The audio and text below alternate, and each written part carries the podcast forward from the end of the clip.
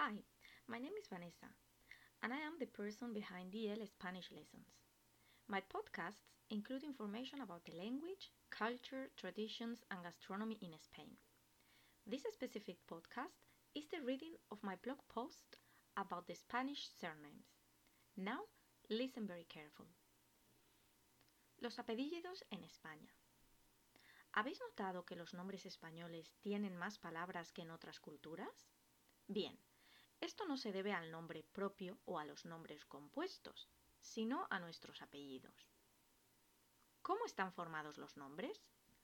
Los nombres están formados por el nombre propio y por dos apellidos, como podéis ver en el ejemplo de nuestra familia ficticia. La hija se llama Gloria, nombre propio, Jiménez, primer apellido, Lío, segundo apellido. El nombre propio puede ser simple, como en Gloria, pero también puede ser compuesto, como en Gloria Antonia. Si a un nombre compuesto le sumamos los dos apellidos, como en Gloria Antonia Jiménez Lillo, entonces tenemos uno de esos nombres tan largos que sorprenden a muchos de mis alumnos. Ahora formemos el nombre completo. Vamos a ver cómo obtenemos esos dos apellidos. Primero, los padres eligen el nombre propio que quieren dar a sus hijos. Este nombre puede ser simple o compuesto. Aquí hemos elegido un nombre de mujer y es simple, Gloria. Este es el nombre propio que ponemos como ejemplo y ahora Gloria necesita dos apellidos, uno de papá y otro de mamá. El padre de Gloria se llama Antonio Jiménez López y él elegirá Jiménez, que es su primer apellido, para pasárselo a su hija. De este modo, Gloria pasa a ser Gloria Jiménez. Pero aquí no acaba la cosa. Ahora es el turno de la madre de Gloria. Esta se llama Ana Lillo Pérez. Y elige su apellido Lillo, que, también es su primer apellido, para pasárselo a su hija, por lo que el nombre completo de su hija será Gloria Jiménez Lillo. Es decir, está compuesto de nombre más primer apellido más segundo apellido normas legales para poner nombre y apellidos a los hijos.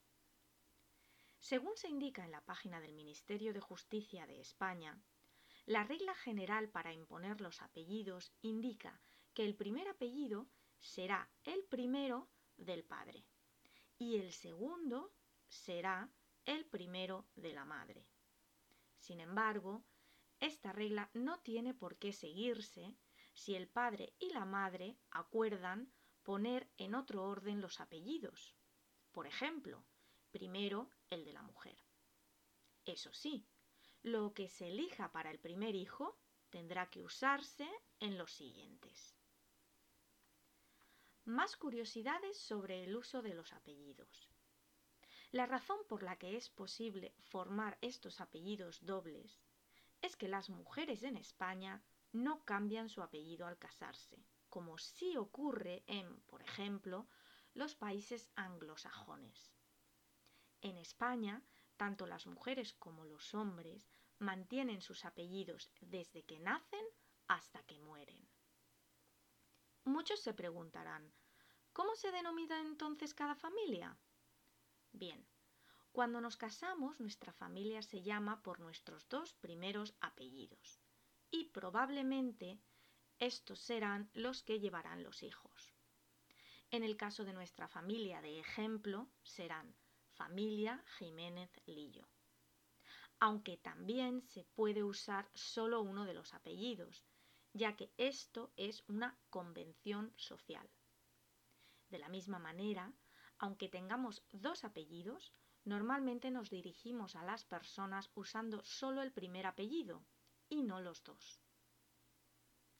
¿Cuáles son los apellidos más comunes? Bueno, según el INE, Instituto Nacional de Estadística, los cinco apellidos más comunes en España son, primero, García, y a este le siguen González, Fernández, Rodríguez y López. Como habréis notado, casi todos acaban con EZ, EZ. ¿Conocéis la razón?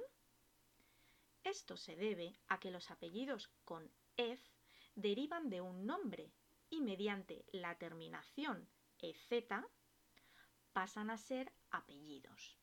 Así, por ejemplo, del nombre Lope deriva el apellido López. Y para terminar, recordaros que los apellidos, al igual que el nombre, siempre se escriben en mayúscula. I hope you enjoyed this podcast. If you want to practice more, you can read the complete text, listen to it again, and check the vocabulary in my blog. See you next time.